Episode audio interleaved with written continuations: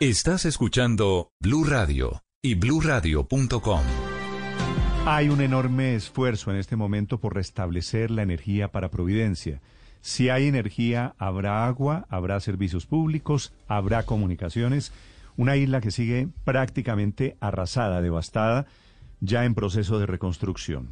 Desde San Andrés, desde el archipiélago colombiano, Uriel Rodríguez. Néstor, ah, buenos días. Los saludo desde San Andrés. La ciudad amanece con lluvias leves luego de una noche y madrugada pasada por agua siguiendo las previsiones del clima. Le cuento que hemos hecho algunos recorridos por la isla en esta mañana y pasar por algunas vías principales que comunican al sur con el resto de la capital del departamento están completamente agrietadas, destruidas. Y ahora mismo nos encontramos en la base aérea del aeropuerto, del aeropuerto Gustavo Rojas Pinilla con uno de los encargados de llegar a trabajar al suministro para Providencia. Estamos en este momento con el doctor Iván Salcedo Hernández, él es el director general de Sopesa, la empresa de energía que lidera justamente los trabajos de restablecimiento del suministro allí en Providencia. Doctor Salcedo, bienvenido a los micrófonos de Blue Radio. ¿Cuál es el trabajo que van a desarrollar ustedes allí en Providencia o que ya están desarrollando? Inicialmente estamos haciendo el trabajo de levantamiento de los daños para comenzar a ver qué material se, puede recuperar y con el, inventario que teníamos en sitio poder hacer una recuperación de un circuito que nos permita ir avanzando en la recuperación de un circuito hacia, hacia el centro donde se encuentran las instalaciones de hospital y la, y la, mayor de, la, de, las, de las oficinas públicas y donde se están organizando los campamentos del gobierno. ¿No hay nada de energía allá en la isla? En este momento no hay eh, energía en la isla. El parte positivo es que las unidades generadoras eh, no sufrieron gran daño, pero eh, habilitarlas en este momento para la prestación de servicios puede, puede demorar mínimo unos siete días porque están sufrieron humedad en, su, en parte de su generador y sus tableros. Ya el grupo de generación se está desplazando hoy en la tarde para iniciar las labores de recuperación del parque de generación. Siete días eh, sin luz. ¿Qué van a hacer específicamente, exactamente con las torres, con las plantas? ¿Cuántas plantas van a llevar? Nosotros no vamos a llevar. Allá hay una capacidad instalada de 3.5 megas de generación con tres unidades de generación. Esas unidades son las que se van a habilitar. Ahora vamos eh, para la parte de generación y para la parte de distribución vamos a recuperar redes, un tramo, un circuito que nos permita llegar al hospital por ejemplo, cómo van a hacer para llevar los postes ah, para estas construcciones que todos, ah, según nos contaba el presidente Iván Duque, todo está destruido.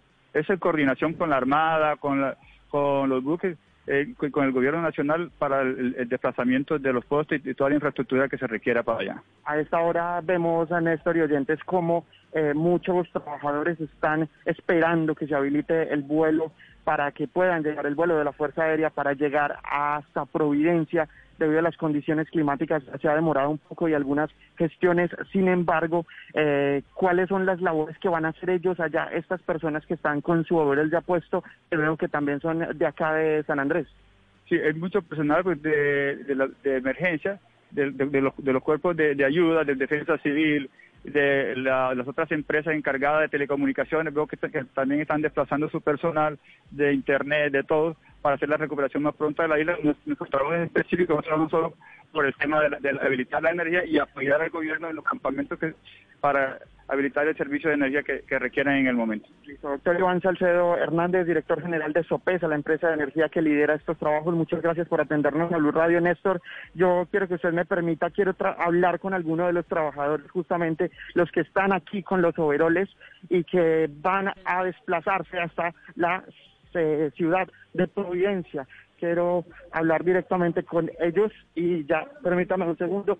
Buenos días, señor. ¿Cómo es su nombre? Bienvenido a Blue Radio. ¿Qué es lo que ustedes van a hacer allá en eh, Providencia? Usted, que es de acá.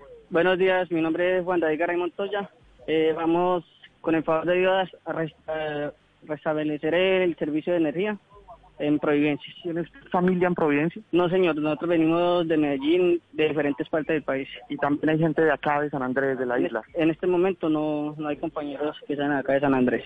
¿Y lo hacen ustedes de alguna forma motivados por ayudar a la población allí en Providencia? Sí, pues primero que todo con la ayuda de Dios, que es la motivación que nos da la fuerza para hacer la sabiduría y el entendimiento gracias al Espíritu Santo, pues sí, ya vamos a tratar de hacer la tarea con el favor de Dios para salir adelante. sí, señor, exactamente. Néstor, es entonces la voz de los trabajadores en esta unión de esfuerzos para salir adelante después de la tragedia que se presentó después del huracán Iota. Estás escuchando Blue Radio.